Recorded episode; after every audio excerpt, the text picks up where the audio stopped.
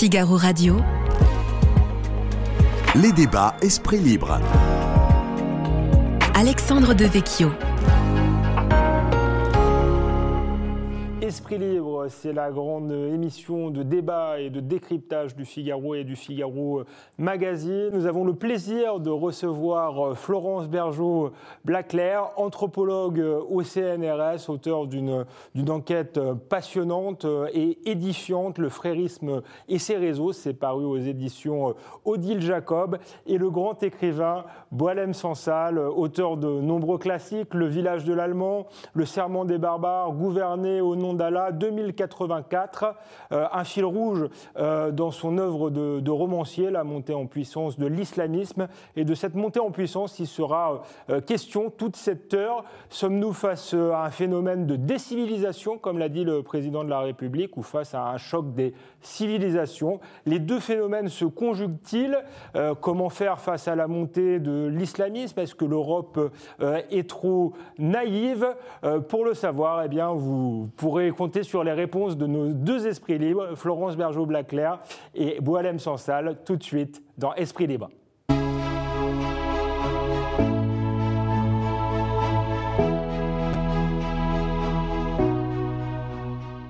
Florence Bergeau-Blaclair, bonjour. Bonjour. Boalem Sansal, bonjour. Bonjour. Ravi d'être avec vous euh, sur ce plateau. Nous allons euh, parler euh, durant une heure de la montée de l'islamisme en France, comparé aussi avec la situation en Algérie dans les années 90 que vous avez bien connue. Boalem Sansal, mais je voulais d'abord vous interroger tous les deux sur une question d'actualité. Le président de la République a parlé en France d'un processus de décivilisation. Je voulais connaître votre point de vue là-dessus Florence, peut-être euh, pour commencer, est-ce que l'expression euh, vous paraît correspondre euh, à la situation du moment dans ce, dans ce pays? Peut-être que plutôt que de civilisation, je parlerai de civilité. Effectivement, nous sommes confrontés effectivement à des groupes euh, qui euh, veulent imposer une autre civilité. Alors est-ce que ça va nous amener euh, vers une autre civilisation? Ça, je, n'en sais rien. Mais qu'ils en aient la volonté, je pense que ça, c'est clair. Et, en effet, si nous n'intervenons pas, si nous laissons faire, eh bien, nous avons des chances de, perdre ce, que nous sommes. Boalem Sansal, qu'est-ce que vous pensez de ce, de ce concept de décivilisation? C'est un concept du philosophe Norbert Elias au, au, départ. Est-ce qu'il vous paraît correspondre à ce que vous observez, vous, euh, de la France? Moi, je pense que c'est un mot extraordinairement fort. Si Macron fait référence aux incivilités, bon, en ce moment, euh, euh, la France est habituée à cette chose-là depuis longtemps et depuis toujours. Il y aura toujours des, ce, niveau d'incivilité, peut-être même davantage, mais ce n'est que ça. Lui, parle d'incivilisation. Hmm. Donc c'est une civilisation qui est en train de mourir. Quand le chef de l'État euh, prend acte de, de, la mort de la civilisation française, euh, européenne, occidentale, moi je suis tombé par terre. je suis tombé par terre. A-t-on le droit, quand on est président de la République, dans un pays qui est en danger, en danger de mort, tout le monde le répète, euh, quelqu'un comme Zemmour le répète matin et soir, en danger de mort lorsque le président dit cela ça, ça démobilise tout le monde. Ah, vous, vous avez trouvé que c'était euh, démobilisateur, mais est-ce que parfois, pour, pour mobiliser, ça normal, comme ça a été dit, il, il faut pas faire le, le, bon diagnostic Est-ce qu'il ne fait pas le bon diagnostic, euh, le président de la République? Euh, oui. Il parle de processus, hein. il ne dit pas que la civilisation est morte. Mais sur ce plan-là, il a raison. Il y a un, la civilisation, euh, c'est un constat, donc c'est déjà fait. La civilisation est partie. Elle est en cours, en fait. Mm. On est en cours, il aurait pu dire, pour être précis, il aurait pu dire, elle est en cours d'incivilisation. Alors, au début, à moitié, vers la fin, euh, de manière à pouvoir des, euh, construire une, contre-offensive. Là, il parle d'incivilisation, donc il fait le constat que c'est déjà fait. Alors, qu'est-ce qu'on fait? On, on ferme la boutique. Certains disent euh, est-ce que c'est le bon concept euh, finalement? Parce que est-ce que c'est un processus interne, comme l'a dit euh, François Bayrou, ou est-ce que c'est aussi un processus externe? On a beaucoup parlé euh, aussi du choc des civilisations, qui est plutôt un, concept de Samuel Huntington. Florence Bergeau-Blaclair, vous qui, dans votre livre d'enquête Le frérisme et ses réseaux, montrez qu'on est attaqué malgré tout par des, des groupes extérieurs, même s'ils sont implantés en Europe, est-ce que c'est -ce c'est le bon concept des civilisations? Ou est-ce qu'on est plutôt dans un choc des civilisations? Ou les deux moi, je crois qu'il faut se méfier hein, de ces politiques de formule où on trouve un mot euh, que euh, ensuite euh, la, presse discute, sur lequel on est supposé se positionner, alors qu'on a effectivement un processus qu'il faut étudier en tant que tel. Euh, il y a un certain nombre d'informations hein, qui remontent vers nos dirigeants. Euh, euh, il suffirait en fait qu'ils traitent cette information de façon convenable et surtout en ne la comparant pas à d'autres processus parce qu'il faut regarder exactement ce à quoi on a affaire. C'est comme une panne de voiture ou, même un virus, il faut regarder exactement ce qui se passe et ensuite on pourra trouver les solutions. Donc ces, ces politiques de la formule sont très dangereuses parce qu'ils donnent l'impression que quelque chose va nous arriver, ça nous paralyse, ça nous tétanise, et en réalité, euh, ça ne nous aide pas à réfléchir. Mmh. Euh, ensuite, des, partis politiques vont embrayer euh, le mouvement, si on peut dire, et encore une fois exacerber les tensions et la polarisation. Donc ça, je crois que c'est vraiment très dangereux. nous, les chercheurs, on est là justement pour faire réfléchir, à condition justement de ne pas être pris, pris dans, dans ces vagues de, de, de, de politique de la formule. Mmh. Vous nous expliquez, euh, il faut bien identifier le virus. Donc, quel est-il euh, selon vous? Vous qui avez fait une enquête euh, justement extrêmement, extrêmement précise. Eh bien, on a on, sait que les frères musulmans, maintenant, ont un siècle. Les frères musulmans sont une confrérie qui a été donc créée euh, en 1928, euh, peu après euh, la chute du califat. Ils sont, ce sont des missionnaires. C'est un groupe qui veut donc entraîner l'ensemble des musulmans, l'ensemble des groupes musulmans, l'ensemble des sensibilités, des courants musulmans vers la, prophétie califat, l'accomplissement du califat, la société islamique en, en termes modernes. Ils se sont adaptés au fil du temps. Euh, alors, il, ne suffit pas de regarder ce qu'ils voulaient au départ, il faut aussi regarder ce qu'ils veulent euh, aujourd'hui et comment ils ont justement pensé, comment ils se sont adaptés, et notamment euh, dans les pays européens. C'est ce que j'ai essayé de, de montrer dans mon livre pas, ils ne procèdent pas de la même manière que dans les pays euh, musulmans. Ça sera intéressant d'ailleurs de, faire la comparaison avec ce, qui s'est passé en Algérie. Mais ce mouvement euh, existe et il se sert de toutes nos faiblesses. Euh, il le faisait déjà en, Égypte et il, continue de, le faire aujourd'hui. Voilà, M. Sansal, même, même, question. Est-ce que c'est un processus de décivilisation? Est-ce que c'est seulement cela? Ou est-ce qu'aussi il y a un choc euh, extérieur? Est-ce que c'est deux civilisations qui se, confondent, comme certains l'ont dit? Ou est-ce que finalement euh, ces concepts ne sont pas opérants? Et comme l'a dit euh, Florence, il, faut, il faut être très précis. Les civilisations, comme les êtres humains, sont confrontés à leurs leur mots, leurs propres mots, de, venant de manière exogène ou endogène une civilisation se construit, se transforme en permanence. Hein, voilà. Donc, euh, avant, donc, euh, on va dire, euh, l'action exogène de l'islamisme et tout ça, il y a un problème interne à la civilisation occidentale. Elle est en perte de vitesse depuis deux siècles ou trois siècles. Depuis, on va dire, l'extinction des Lumières, constatée par la Première et Deuxième Guerre mondiale, la civilisation occidentale, c'est quoi? Ne séduit plus personne, ni à l'extérieur, ni même à l'intérieur de, l'Occident. et là, je crois que ceux qui, euh, les, élites de ces pays-là, les gouvernements, les, ont laissé faire. Euh, la société, la civilisation occidentale s'est vidée de sa substance et s'est fragilisée, et elle devient donc euh, permissive. Et, et toutes les idéologies peuvent la pénétrer de tous les côtés, tous les virus, les pandémies. Mmh. Et là, elle est face à une pandémie extrêmement sérieuse. Hmm. C'est pas. Euh, la, pandémie islamiste Je vais choquer beaucoup de gens, mais euh, on parle d'islamisme, c'est un, une façon d'édulcorer le problème. La civilisation, ce n'est pas l'islamisme. La civilisation, c'est l'islam. Hmm. L'islam est une civilisation. L'islamisme n'est pas une civilisation. C'est un mouvement politique euh, très organisé, aussi ancien que l'islam.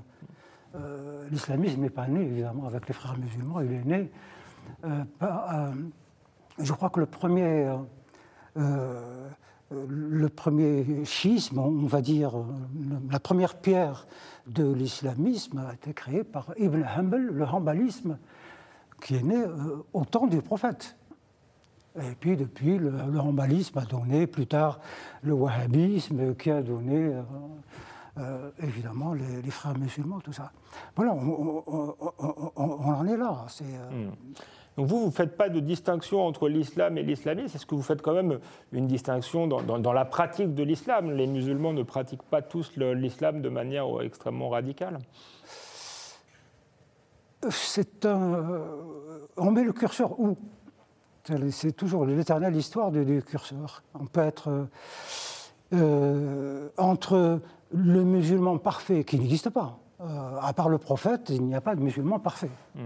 Euh, à partir de là, il y a eu des interprétations, des, des dérives, des soucis, des guerres, des corrections, des affrontements, des, des guerres interminables à, pro- à propos du sexe des anges, et jusqu'à présent, on, on en est là.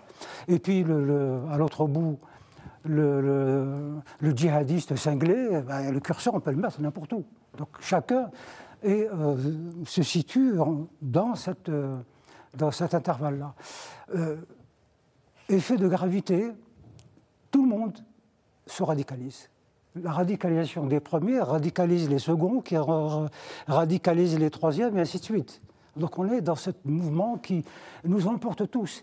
Les islamistes, genre euh, fréristes, engagés euh, pour euh, la restauration du califat, ils étaient quoi?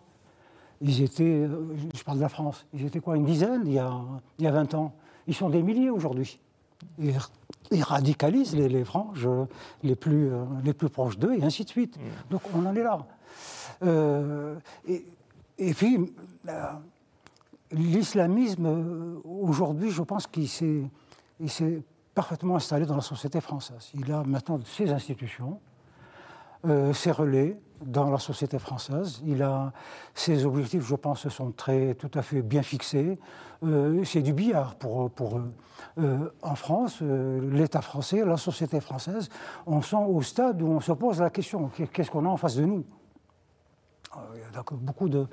Et puis, euh, la civilisation, maintenant, il faut revenir à l'islam en tant que civilisation. Elle n'est pas le fait que des musulmans de France. Elle est le fait de la Oumma des institutions de la Oumma, la Ligue mondiale islamiste, euh, le- la conférence des, euh, de la coopération islamique, les frères musulmans, et les mille millions d'organisations euh, à tous les niveaux qui travaillent chacun, chacune dans son petit créneau à la rénovation, à la résurrection de la civilisation islamique abîmée par la civilisation occidentale colonialiste. Donc voilà, y a deux problèmes tout à fait différents. Alors pour le moment, on s'occupe à peine de- du problème de l'islamisme. L'autre question, euh, on ne sait pas. Euh, il faut dire que, y compris dans les pays musulmans, on ne sait pas comment traiter cette question-là. cette question-là. On, on va y revenir, euh, Voilà. euh, notamment vous qui avez vécu euh, euh, la décennie noire euh, de, de- de l'intérieur. Euh, Florence Bergeau-Blaclair, euh, euh, Boilem Sansal rappelait qu'il y a euh, quelques euh, décennies, euh, le problème de- des, frères musulmans en France était, embryonnaire. Est-ce que vous pouvez nous, euh, retracer finalement leur, montée en puissance? Quand est-ce que tout commence? Quelles sont les erreurs qui ont été faites? Et comment, ou- quelle est l'ampleur, je dirais, du, problème aujourd'hui? Alors c'est vrai que Boilem Sansal nous décrit un grand panorama, euh, fait un zoom arrière dans le temps et, et dans l'espace, donc ça c'est intéressant. Je, je ne dirais pas que je ne partage pas euh, euh, son avis, mais je ne partage pas son point de vue. Euh, C'est-à-dire que Boalem Sansal nous décrit des grandes perspectives. Il est- c'est un visionnaire. Vous avez fait un travail choses, plus micro, si, si, si- si j'ose dire. Effectivement, j'ai, je m'intéresse à un autre aspect, et en particulier au frérisme, qui est une forme d'islamisme qui s'est adaptée en Europe à partir des années 60, grâce aux étudiants et réfugiés islamistes, des jeunes, des jeunes gens idéalistes euh, qui étaient pourchassés dans leur pays et qui se sont installés sur les campus. Et c'est à partir des campus, d'ailleurs euh, l'islamisme en général s'étend euh, via les campus, qu'ils ont commencé à penser une nouvelle mission, une mission donc tournée vers le monde et en particulier vers le monde non musulman, libéral, où ils avaient simplement la liberté d'expression. Donc ça, ça commence à partir des, des années 60. Il commence à s'institutionnaliser. On voit des associations. Euh, et puis, ils se rencontrent entre différents courants islamistes. Euh, ce qui n'existe pas euh, dans, les pays musulmans, c'est que là, on a des déobandis, on a des gens de la Jamaat islami du, Pakistan, on a des gens, bien sûr, d'Égypte. Voilà, des, frères syriens, des frères égyptiens. Vous avez un petit peu un mélange sur, sur ces campus et ils vont bah, se nourrir les uns, les uns les autres. Une fois que ceux qui ont décidé de partir dans leur pays, parce qu'il y a ceux qui pensent qu'on ne pourra pas vivre en pays non musulmans. Donc eux repartent dans leur pays. Et ceux qui pensent au contraire qu'il faut se trouver une autre mission beaucoup plus ambitieuse euh, restent sur place et vont commencer donc à, travailler avec les institutions euh, qui, sont présentes, à travailler le contexte. Euh, c'est une grande formule de Tariq Ramadan, par exemple, mais c'était déjà en fait en germe chez les, frères qui, étaient, qui, l'ont précédé. C'était comment s'adapter au contexte, comment le travailler pour que petit à petit, ils deviennent musulmans. Et c'est ce que j'appelle la période de charia compatibilité. C'est-à-dire il y a la terre d'islam, euh, il y a la terre de mécréance, on arrive en terre de mécréance, on ne va pas en faire une terre d'islam tout de suite, on n'a absolument pas les moyens de le faire, mais on va rendre cet espace charia compatible. Et tout ça se fait quand même sur un certain nombre d'années euh, euh, par, par une très grande plasticité de, ces mouvements. la confrérie, bien sûr, a joué un rôle très important, mais elle n'est pas la seule à nourrir en fait cette réflexion. Si vous allez notamment en Angleterre, vous verrez que ce sont plutôt les Jamaat islami. Et euh, justement, la, question du marché halal a été développée par eux, alors que les, les Arabes, un petit peu plus idéalistes, ne, s'en occupaient pas. Et ce sont ces, forces, l'islamophilie du marché halal, euh, toute la, théorie victimaire euh, des plutôt arabes des, des, frères musulmans, ce sont ces deux forces, islamophilie, islamophobie, lutte contre l'islamophobie structurelle, qui vont amener, qui vont porter ce mouvement et qui le portent encore. Alors moi, quand euh, j'ai commencé donc, à étudier ces mouvements dans les années 90, j'ai rencontré les frères dans, cette période-là. C'était les frères de Bordeaux qui ensuite vont prendre euh, le, pouvoir, si on peut dire, à l'UOIF, euh, euh, qui est devenu musulman de France, ils étaient, oui, probablement des centaines de, de, la confrérie, des membres véritablement de, la confrérie.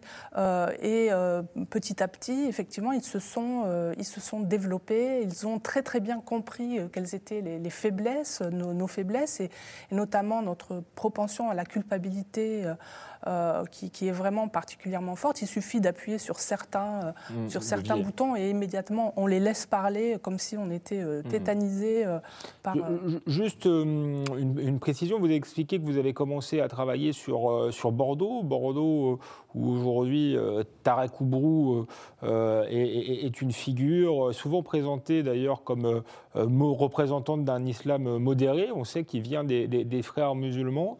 on sait aussi que les frères musulmans pratiquent la, la, Qu'est-ce que vous pensez d'un personnage comme euh, Tarek Oubrou, qui est justement souvent présenté comme le représentant d'un islam euh, pacifique en France Alors peut-être qu'il euh, veut. Euh, enfin, la, question. Là, vous posez la question des moyens. L'objectif, c'est la société islamique. Les moyens peuvent être pacifiques. Et je pense qu'il y a dans, parmi les frères musulmans, dont Tarek Oubrou, des, des, personnages qui veulent passer par la voie pacifique, qui ne veulent pas la guerre. Qui, hmm. mais ça ne veut pas dire qu'ils ne vont pas transformer la société dans un modèle que nous ne voulons pas. Euh, c'est beaucoup plus euh, d'ailleurs euh, sournois. donc il y a des rivalités à l'intérieur même de, la confrérie, des tendances qui... vous avez même aussi des ex-frères musulmans qui continuent à travailler pour la confrérie. De toute façon, le mode de recrutement de la confrérie est tel que ça, induit en fait que des gens qui sont autour de la confrérie travaillent pour eux. Je m'explique. quand ils recrutent, ils recrutent des individus dans leur milieu et ils ne se font pas connaître de la, cible, de, l'individu qu'ils ont repéré. Ils le travaillent d'abord euh, euh, psychiquement, sa famille, son entourage, lui le sensibilise à la cause des, musulmans du monde, etc. Et une fois qu'ils sentent que la personne est solide, qu'elle va leur être utile dans le milieu où elle est, milieu professionnel ou milieu familial, alors ils se, ils se découvrent, ils disent voilà, nous sommes les frères musulmans, et éventuellement, ils le recrutent. Euh, si, euh, mais il se passe un peu la même chose. Quelqu'un qui voudrait se mettre à la marge du mouvement peut continuer à être utilisé par la confrérie. Et c'est ça toute sa force, c'est sa capacité euh, à ne pas vouloir absolument mettre le, grappin sur un individu, mais à le, à le contrôler même de loin. Oui, parce que parfois on a l'impression que c'est presque une société secrète. En réalité, ce que vous expliquez très bien dans le livre, c'est que c'est une, une mouvance beaucoup plus diffuse. C'est une mouvance diffuse. Enfin, moi, si vous voulez, je parle du frérisme. C'est un peu euh, la comparaison pourrait être euh, vous pouvez parler du Parti communiste, vous pouvez parler des militants communistes et vous pouvez parler du communisme. Et moi, je parle du, communisme, du frérisme, mm. en tant qu'idéologie. Donc, cette idéologie, elle infuse dans la société. Et elle est même devenue hégémonique euh, en France et en Europe. Euh, et c'est ce travail d'infusion en fait qui s'est produit euh, durant des décennies qui a fait euh, dire à, Gilles Kepel de parler de, djihadisme d'atmosphère. Moi, je pense que c'est plus liquide que vaporeux, mais cette, ce, caractère d'infusion, de, sensibilisation à la société, de travail de la société en profondeur, nous a atteint nous aussi non musulmans. Euh, nous, euh, nous-mêmes, nous faisons attention à ce que nous disons euh, pour ne pas les froisser ou même pour ne pas être blessés ou tués. vous pouvez être mise, vous pouvez être insulté, menacé de mort. donc c'est quand même c'est une pression qui est là, même si elle ne se manifeste pas tous les jours. Il y a cette présence-là.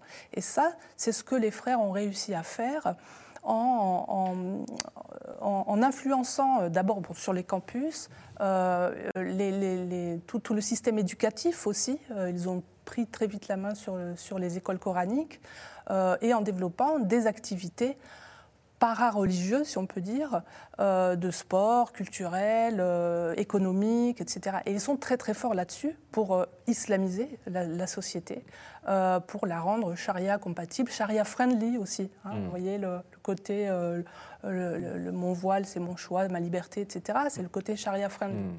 Et tout ça travaille, et, travaille très très vite. C'est ça qui est extraordinaire, c'est qu'en 20 ans, ils ont fait euh, des progrès euh, incroyables. Voilà, M. Sansal. juste.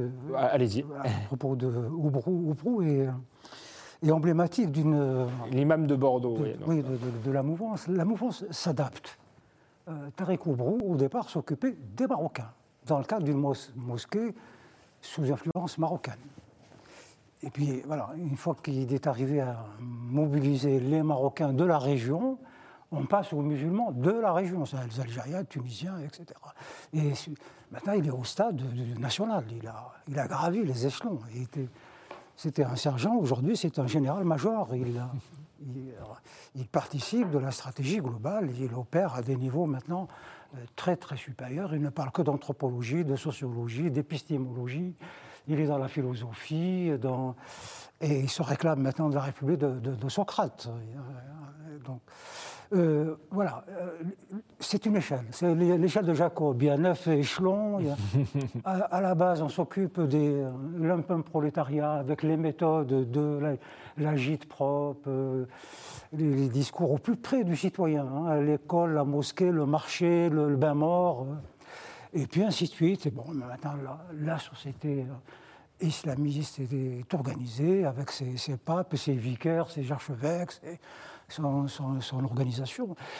Et, mais ça veut dire quoi? S'ils ont pu se construire, c'est qu'ils se sont taillés une place dans la société. Et donc ils ont détruit. Euh, la surface étant finie, euh, si je vous prends la moitié de cette salle, c'est que vous avez perdu une moitié de la salle.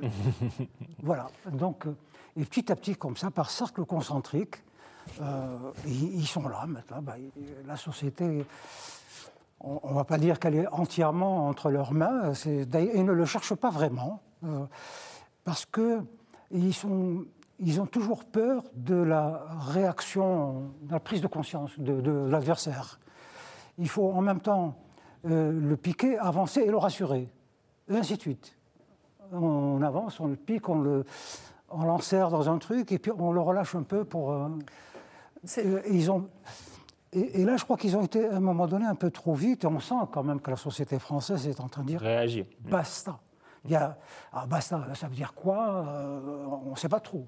Il y a des offres de services venant de telle ou telle partie euh, euh, qui, donc, on, on sent qu'on va aller vers la, la- vers la confrontation, mais, mais les islamistes vont détendre l'atmosphère. À un moment donné, ils vont relâcher et attendre de meilleurs moments. C'est intéressant. Et euh, ils vont déplacer le problème parce que pendant que nous, on pense euh, hexagone, eux pensent monde. Absolument. C'est c'est la, la différence. Donc ils peuvent déplacer le théâtre des opérations en Italie, en Espagne qui ou en Belgique, qui est une cible vraiment très... oui, ce qui est un Et, vrai, un vrai et ça pourrait revenir par ailleurs. Euh, Ils ont- ils- c'est le billard, c'est le jeu de billard. Ils ont la, la- la- effectivement comme terrain de jeu le monde, vous l'avez rappelé, ils ont le temps, je pense qu'ils n'ont pas la, même conception du temps. Vous avez la montre, nous avons le temps. Exactement.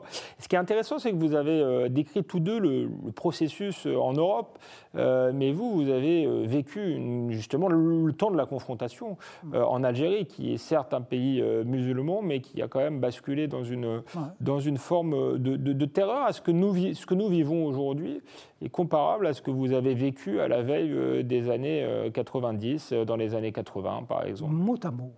Moi, quand j'entends les discours aujourd'hui en France, je me rappelle ceux que nous tenions dans les années 80, lorsque l'islamisme est arrivé. Pour nous, c'était plutôt sympathique. hein. Euh, on disait à cette époque, euh, à, leur, âge, nous étions des hippies euh, et nous rêvions de détruire le monde. Euh, nous étions révoltés contre l'ordre, les parents, l'ordre familial, la, société de consommation, et on voulait.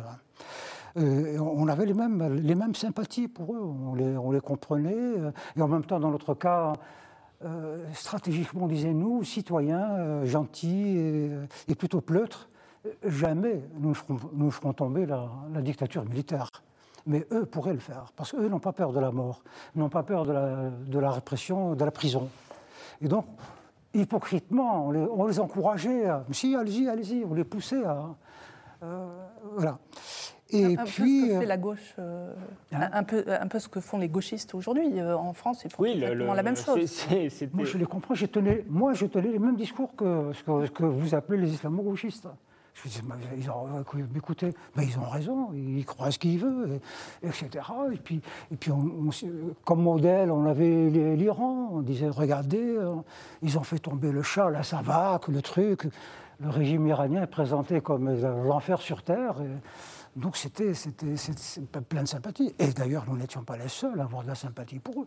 L'Occident n'avait que des, des yeux énamourés pour euh, l'ayatollah. Et, euh, euh, et, et puis, on- la prise de conscience com- a commencé à se faire. Mais nous étions piégés de nos amours précédentes. On ne pouvait pas, du jour au lendemain, Renier ce que vous avez les renier, parce que les renier, ça veut dire qu'on soutient le régime. Nous étions pris entre le marteau et l'enclume. Et donc, il a fallu ruser, il a fallu... Je vais vous dire une chose. Euh, la question du voile, parce que c'est toujours dans ces guerres idéologiques, il y a un truc qui fait emblématique pour tout le reste. hein. Le, le voile, oui, ça n'a pas, été tout de suite en Algérie. Euh, Le voile s'est imposé peu, peu à peu également. Exact, de la même manière. De la même manière. Euh, ça nous, une jeune fille ou deux, ça nous a amusés. D'ailleurs, on n'a vu aucun mal à cela. Euh, et, puis, euh, et puis la chose a. oh et là, on a compris que l'islamisme avait pour but de changer la civilisation. C'est pas, pas, prendre le pouvoir. Ça ne l'intéresse pas vraiment. Ils veulent ré-islamiser, retrouver l'islam. Et, comment combattre ça? Ben, On ne sait pas. Euh, mais quand même, euh, la question du voile euh, s'est posée en Algérie. Beaucoup de débats, davantage qu'ici. Elle a été portée à l'Assemblée nationale et la première loi dans le monde contre le voile islamique a été prise en Algérie en 1992 le lendemain, de- elle a été votée euh, à l'Assemblée nationale. Quelle loi exactement? C'était loi La loi sur euh, l'interdiction des signes, euh, machin, la rabaya, le. Ou ça dans les services publics, dans l'espace Ah oui, oui. public? C'était d'une manière assez générale. L'interdiction C'est- du vol. Oui, voilà. C'était. bah, Parce qu'ils avaient transformé le pays. Euh, C'est pas seulement l'administration. Ils avaient transformé le pays. Ils étaient partout. Alors en plus, tenez-vous compte, c'est que euh, une année auparavant, il y a eu euh, des élections municipales. Sur l'Algérie, à cette époque, comptait 1500 communes. Les islamistes en ont gagné 1450. Donc du coup, ça a été toutes les- sur toutes les mairies, on a enlevé euh, le, pour le peuple et la, la devise de l'État pour le peuple et par le peuple par euh, un truc, la, la, la chérie pour Allah et Allah, enfin des trucs comme ça. quoi. Et, euh, et donc voilà, débat national, on a promulgué les lois et le lendemain on s'est posé la question, mais les lois, Comment on l'applique. Comment Comment, on l'applique? Qui va l'appliquer? Et elle est tombée en désuétude le lendemain même.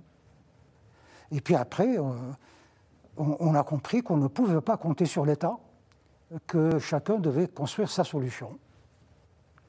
Ben, ceux qui avaient les moyens ont émigré, et les autres sont, ont rejoint en disant euh, le soutien tactique, stratégique, euh, faisons une alliance stratégique avec le pouvoir, parce que lui peut les éliminer. Et euh, on a poussé à la roue, et j'étais de ces gens-là. On a poussé à, à- à la roue, et la société s'est divisée en deux groupes, qu'on a appelés les éradicateurs et les réconciliateurs. Ceux qui disaient il faut éradiquer l'islamisme à la racine, et pas seulement en Algérie, euh, là où il pousse. D'ailleurs, on ira jusqu'au bout, euh, quitte à. Comment On ne sait pas, mais en Algérie, on savait. Euh, éradiquer, ben, euh, c'est simple, c'est les arrestations massives, c'est les, camps, les. En, quelques jours, euh, euh, on avait arrêté, je ne sais pas, de 2 ou 3 millions de personnes qu'on a déportées dans au Sahara, qu'on a enfermées dans des camps au Sahara on l'a fait dans le but de casser les réseaux. On savait bien qu'on ne pouvait pas les garder au Sahara euh, indéfiniment, surtout qu'en Europe, c'était les, cris d'orfraie. mais c'était pour casser les réseaux. Parce que euh, ces, ces islamistes étaient enlevés, déplacés au Sahara, mais personne ne savait où ils étaient. Donc les réseaux se sont cassés. Euh, et l'armée est passée ensuite à la phase suivante, c'est l'éradication militaire. Et les réconciliateurs, eh ben, euh, ils, ben, ils sont, euh, euh, ils ont essayé de dé- déplacer le problème sur l'islam. Retrouvons l'islam, si nous retrouvons l'islam, nous serons tous frères. L'islam va égaliser euh, les choses entre nous. Euh, euh, et donc l'État s'est mis à construire massivement, en quelques années, il s'est construit une trentaine d'instituts islamiques, d'écoles, de trucs, euh, télévision, euh, tous les moyens de promotion d'un islam gentillet, tolérant, aimant, amoureux, euh, qui probablement a fait a ramener au bercail un certain nombre d'islamistes, puisqu'il y a eu la loi sur la réconciliation, et qu'effectivement, beaucoup d'islamistes ont déposé les armes et sont rentrés. Mais nous, on a, on a pensé qu'ils avaient cédé face à la... euh, pas du tout. C'était une nouvelle stratégie. Nous avons perdu dans les maquis, nous allons gagner dans les villes. Et ils sont revenus. Et aujourd'hui, l'Algérie est réislamisée en douceur, un peu comme peuvent l'être vos banlieues. Ça s'est fait sans guerre, gentiment. Euh, Il n'y a pas eu de mort, que je sache. Voilà ce qui s'est passé. Voilà où on est, la situation. Et euh, comme euh, Florence l'a expliqué tout à l'heure, c'est que votre situation est encore plus compliquée parce que vous avez affaire à tous les islamismes, toutes les dérives, toutes les interprétations de l'islam, puisque la France est une terre d'accueil, elle a accueilli tout le monde. En Algérie, nous sommes tous sunnites malékites. Donc c'est simple, on a beaucoup de points communs. On peut s'expliquer, on, peut, on a les mêmes référents, les mêmes référentiels, et tout. mais là, comment faire? Moi, j'imagine un préfet euh, dans une région, et euh, comment il peut faire? Il s'adresse à qui à... Alors, Sans compter que pour beaucoup, pardon euh, Florence, pour beaucoup, l'islam, l'islamisme n'est qu'un moyen de promotion sociale. Arrêtez, il n'y a, rien derrière. hein. C'est juste pour euh, exister, pour avoir des budgets, pour créer des associations, pour Voilà, comme à un moment donné, tout le monde s'était lancé dans la déradicalisation. C'était un business. Alors, ces gens-là, ils s'en fichent de, et de l'islamisme, et de l'islam, et de la société française. Ils, ont trouvé une opportunité. C'est le marché. Quand, quand, quand, quelque chose manque, le marché mm. invente une réponse immédiate. Voilà, donc, on en est là, c'est une situation extrêmement difficile. C'est pour ça, Florence a. Ce qui est intéressant. Vous vouliez préciser quelque chose, Florence bergeau Blaclair Oui, euh, c'est intéressant de voir que la réaction des pouvoirs euh, musulmans, euh, c'est de mettre plus d'islam face. je parle des réconciliateurs, hein, pas des éradicateurs. Mm. finalement, on mis plus d'islam dans le code personnel, des choses comme ça, le code de la famille, etc. et ici, évidemment, c'est un peu aussi la tendance, ça a été celle du marché. Le marché halal, c'était euh, vraiment euh, la réconciliation. Euh, puisque vous voulez plus d'islam, il n'y a pas de problème, mais faisons-le faisons de telle façon que nous puissions continuer à, commercer et, à, reproduire notre modèle libéral. ce qui est évidemment une grande faute, puisque le marché halal véhicule la norme fondamentaliste des, frères musulmans, alors, ou des frères en général. Sur, je, voulais dire sur ce dernier point, le business de, la radicalisation, ça c'est important parce que ça n'est pas qu'une opportunité. Alors c'est vrai que les frères qui sont des théocrates et pas des théologiens et des opportunistes et des pragmatiques, euh, effectivement, se sont saisis de, ces questions de radicalisation pour finalement euh, se présenter euh, comme les seuls remèdes au djihadisme et aux formes violentes d'emprise de, l'islamisme. Euh, mais ça n'a pas été euh, que de façon opportuniste, c'était aussi euh, très très bien pensé, puisqu'ils ont en fait empêché tous ceux qui voulaient résoudre le problème de la radicalisation par des moyens en, comprenant justement, à, l'aide de la compréhension du système frériste et de la ruse et, de l'entrisme et de l'infiltration, finalement, ils, ont remplacé euh, ces, ces, experts-là euh, pour, pour parler donc de, d'islamophobie, de discrimination euh, à l'embauche, de, problèmes socio-économiques. Donc, ils nous ont finalement amené à voir les choses autrement mmh. et finalement, ça ne fait que... Ça, ce sont des solutions parfaitement inefficaces. Euh, c'est intéressant de voir, par exemple, que le Bureau des cultes a dépensé pas mal d'argent euh, avec des experts euh, de tout poil qui devaient évidemment parler l'arabe et qui devaient, si possible, être d'origine musulmane, les autres étant un peu mis sur la touche, comme si le problème de l'islam, ce n'était pas un problème sociologique, comme si c'était un problème musulman. Et évidemment, tous ces gens-là sont rentrés dans, dans ces politiques de déradicalisation, de prévention de la radicalisation, et ont aggravé le mal, à mon avis, plutôt que l'on guérit. Hmm. Euh, c'est ça un peu dans le, piège dans lequel on, est pris. Alors par rapport aux pays musulmans, là où on peut facilement se défendre, c'est quand même qu'on a une tradition laïque, qu'on a une tradition de sécularité, que les, euh, les musulmans restent minoritaires, euh, largement minoritaires, et donc ce jeu des politiques à vouloir mettre plus d'islam, notamment dans le code de la famille, ne pourra pas, ne pourra pas tenir ici. Donc là, ça nous fait quand même un petit facteur de résistance, même si, comme comme vous le rappeliez, euh, on a affaire à, des formes extrêmement sournoises d'entrisme et de ruse. Euh, Florence Bergeau-Blaclair, vous, parlez de la France dans votre livre, mais vous montrez que le problème est à l'échelle européenne, et, notamment que euh, l'Europe, l'Union européenne, non seulement ne se défend pas, mais est noyautée par un certain nombre euh, d'organisations euh, islamistes. Vous pouvez nous expliquer un peu ce, paysage.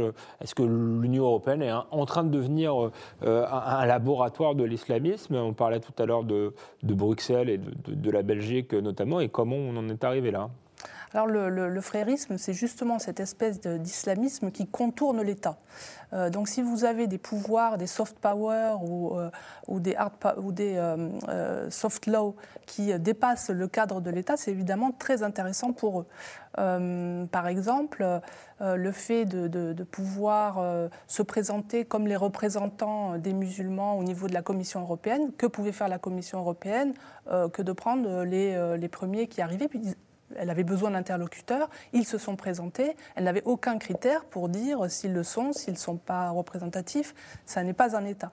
Donc ils sont rentrés par là, euh, avec leurs structures, puisqu'ils avaient établi des structures euh, sur l'Europe entière. C'est pour ça c'est important de souligner en effet que ce n'est pas un problème euh, juste français.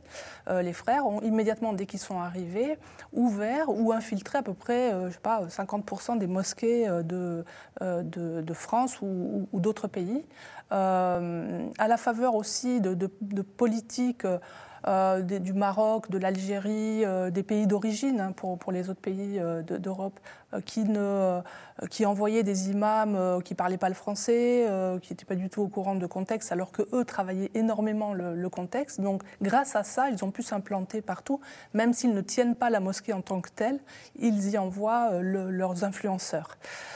et ça, ça s'est produit sur, sur le territoire européen.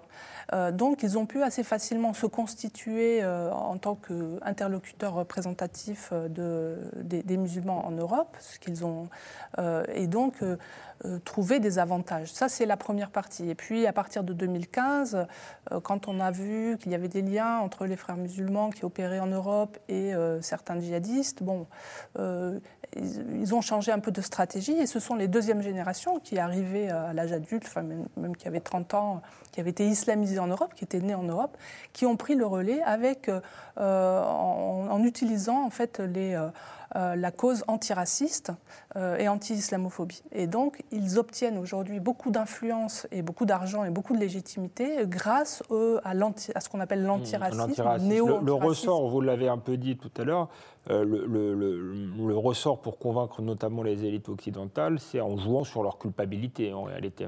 Voilà, sur, sur, leur, sur leur, euh, leur culpabilité et sur euh, leur incapacité à, comprendre ce à quoi ils ont affaire. Ça, ça m'a toujours frappé. Je, ces derniers temps, je vois beaucoup de, femmes et d'hommes politiques et je suis frappée par le degré d'ignorance ou de mécompréhension du phénomène. Euh, parce qu'il y a aussi beaucoup d'influenceurs euh, de la mouvance frériste qui viennent leur raconter des fables. Et malheureusement, euh, pour des raisons aussi clientélistes, hein, électorales, ils préfèrent écouter cette jolie musique qui les rassure et qui les endort. Il y, a ceux qui sont naïfs, il y a ceux qui sont clientélistes. Est-ce que l'islamisme a aussi euh, des, alliés? Euh, Vous, vous avez eu beaucoup d'ennuis hein, depuis l'apparition de votre livre. Vous êtes sur surveillance euh, policière. Vous deviez faire une conférence à, la Sorbonne qui a finalement eu lieu, mais ça a été assez, assez compliqué. Est-ce que voilà, il y, a des alliés? On a parlé des islamo-gauchistes, d'autres parlent du, du. Je ne sais pas comment vous vous les qualifiez, mais quel est leur, rôle et est-ce qu'ils il faut aussi euh, les combattre? Bah, l'infiltration, l'entrisme a, créé en fait des alliés un peu dans tous les secteurs. Euh, mais le premier secteur, c'est certainement l'université. Euh, l'université où on a décidé qu'on ne pouvait étudier l'islam que si on avait une connaissance intérieure de l'islam, ce qui était une façon en fait d'islamiser la connaissance. Quand je parle d'islamisation de la connaissance, ce n'est pas ma formule, c'est quelque chose qui a été pensé euh, dès les années 80 aux États-Unis euh, par les frères musulmans. Euh, donc le fait de ne pouvoir dire sur l'islam que quelque chose d'islamiquement correct, ça fait partie justement de cette ruse. Et c'est, on peut dire que la plupart des, cadres de la recherche, euh, qui sont souvent des cadres militants euh, sur l'islam, sur l'islamisme, sont quelque part des gens très complaisants avec ces mouvements-là et ont fini pour certains par devenir leur porte-parole jusqu'aux ambassades, jusqu'au ministère des Affaires étrangères. Donc l'université est probablement... Ensuite, il y a bien sûr les relais euh, gauchiste, c'est-à-dire ce que certains appellent l'islamo-gauchisme. Effectivement, c'est une, c'est une combinaison qui est assez euh, réaliste.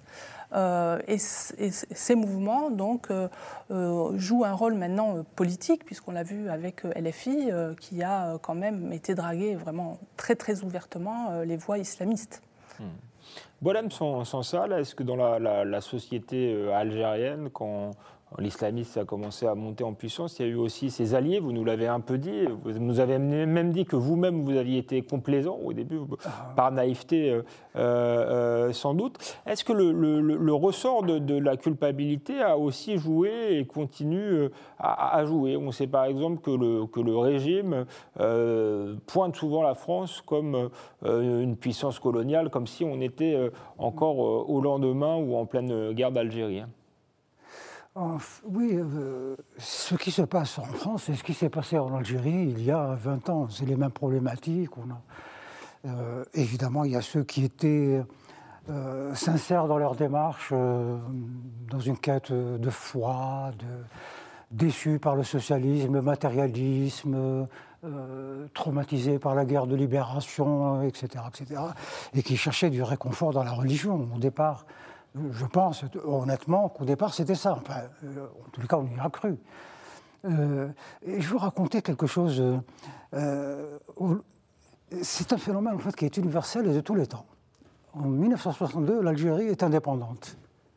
Dans le mois qui a suivi, on a vu débarquer des centaines de témoins de Jéhovah. Qui, voilà, ils sont vous savez comment ils font, ils passent de, porte en porte, avec leur, revue, réveillez-vous et tout ça. Ils arrivent un jour, ben, ils ont tapé à notre porte, ma mère qui est toute gentille leur a ouvert la porte et ils sont rentrés. C'était un, couple. Euh, une demi-heure après, nous étions tous témoins de Jéhovah, ma mère et ses, enfants. Et nous, avons, euh, nous sommes rentrés là-dedans et, et, euh, et, ils ont fait une une, une, moisson extraordinaire. L'Algérie était témoin de Jéhovah. Et euh, deux, trois années plus tard, le colonel Boumediene fait un coup d'État et la première décision qu'il a prise, c'était de renvoyer tous ces gens-là, euh, les témoins de Jéhovah, mais pas seulement ce qu'on appelait les pieds rouges, c'est-à-dire les socialistes de tous les pays du monde qui étaient venus en Algérie pour participer à la mise en place de ce qui a fait rêver les socialistes depuis très longtemps, l'autogestion. Hmm. Voilà. Et donc c'était. Euh, Boumedienne a sifflé la fin de la récréation et tout le monde est parti. Les témoins de Jéhovah, la, gauche humaniste, socialiste, etc. Mais pas les frères musulmans. On ne les a pas vus et parce que, parce que musulmans, parce que euh, habillés comme les autres, parce qu'on n'a pas parlé du problème, mais il est essentiel.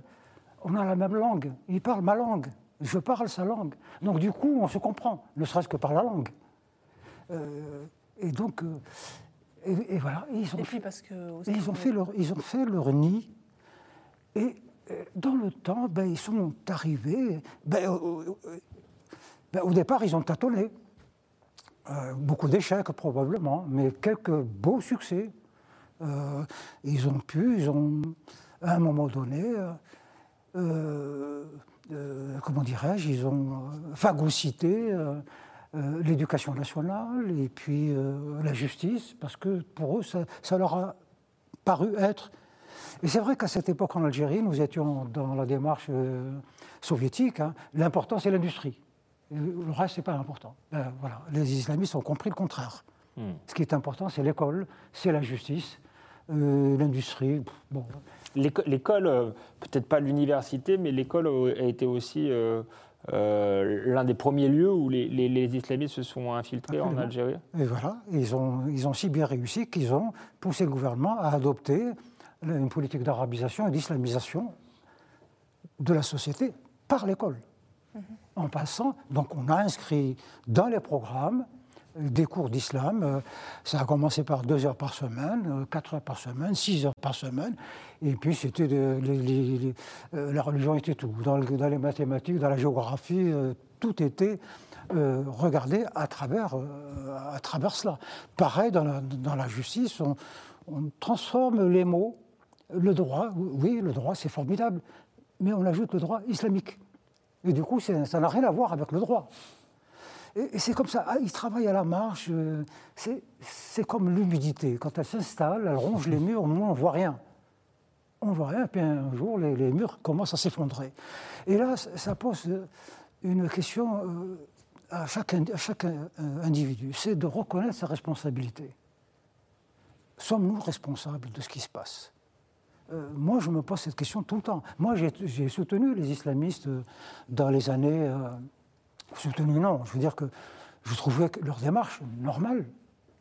Mais, ils défendent leurs opinions, bon, pourquoi pas.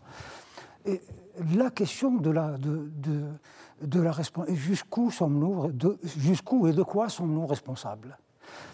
Et, La façon de répondre à, cette question vous, va déterminer votre, la suite. Est-ce qu'on s'engage De quelle façon Sur un plan intellectuel, ce que fait Florence, qui dit en tant qu'intellectuel, j'ai un devoir d'alerte, un devoir d'information, un devoir de. Euh, mais Est-ce que vous avez essayé de faire euh, en tant qu'écrivain? Oui, moi, je, quand, euh, quand l'islamisme est passé à la phase militaire, guerre civile et tout ça, j'ai rejoint des groupes, des groupes d'intellectuels où on s'était posé cette question qu'est-ce qu'on fait? On reste un observateur intelligent, on commente, on fait du voilà, discussion de bistrot, on compte les coups, on prend parti, mais pour qui? Pour les militaires, qui, euh, alors qui sont à l'origine mhm. euh, du problème. Est-ce que est-ce qu'on joue les uns contre les autres? Est-ce qu'on joue les islamistes euh, parce qu'ils sont très différents les uns des autres, y compris au sein de la mouvance Il y a ceux qui sont pour une démarche comme Tariq Oubrou, très socratique hein, maintenant, et puis ceux qui sont un peu, beaucoup plus volontaristes et en jouant au niveau comme tu disais tout à l'heure, au niveau du club sportif, de, des écoles, à, ce niveau, ils ne sont, ils, sont pas tous d'accord sur la, la stratégie à mener. Mm. Et, je crois que les, les Français aujourd'hui sont dans cette situation. Ils s'interrogent, ils se culpabilisent. Évidemment, il y a la culpabilité, disons, catholique. Hein. On est responsable de machin. Là, mais il y a la responsabilité individuelle, c'est que c'est vrai, on n'a rien fait. Quand, euh, L'expression dit quand ils, ont, quand ils sont venus arrêter mes voisins, je n'ai rien dit, quand, euh, et ainsi de suite. Euh, voilà. Qui, disait ça Je ne me souviens plus. Et, voilà. Alors on dit qu'est-ce qu'on fait maintenant? C'est la question. Euh, les Français se posent la question. Alors, être, certains sont tentés de sous-traiter la chose à des partis, l'extrême droite, disons. Eux sont les mieux armés sur le plan organisationnel, méthodologique et tout ça, pour les battre. Apportons-leur notre, soutien tactique ou stratégique, euh, même si on n'est pas d'accord sur, le fond. Euh, ceux qui, euh, dénoncent, qui pensent que c'est à l'État, dans un État jacobin, la France, beaucoup de Français sont archi convaincus que c'est à l'État de, à 100% de s'occuper de la chose. Et ainsi de suite. Donc, et puis certains, euh, dans ce questionnement, euh, euh, se perdent un peu, puis ils ne font plus la différence entre servir, servir une cause et servir l'ennemi, servir l'ami. ils sont un peu perdus là-dedans. Oui, rendons-les rendons amis. non, non, allez-y, ce sera le mot de la fin. C'est vrai, il y a aussi ceux qui, au, bout du compte, disent bah, écoutez, les frères musulmans, s'ils sont pacifiques, s'ils sont dans la loi, pourquoi pas? Euh, oui, le, le problème, c'est comme nous l'a dit Boalem Sansal, euh, ça avance euh, petit à petit et ça commence de manière pacifique, ça se finit parfois dans la terreur. Que faire? C'était un peu la, dernière interrogation de, de Boalem Sansal. Ce sera peut-être l'objet d'une nouvelle émission. En tout cas, j'étais heureux de vous recevoir, Florence Bergeau-Blaclair et Boalem Sansal. Et on se retrouve la saison prochaine pour une nouvelle saison de Esprit Libre. À bientôt.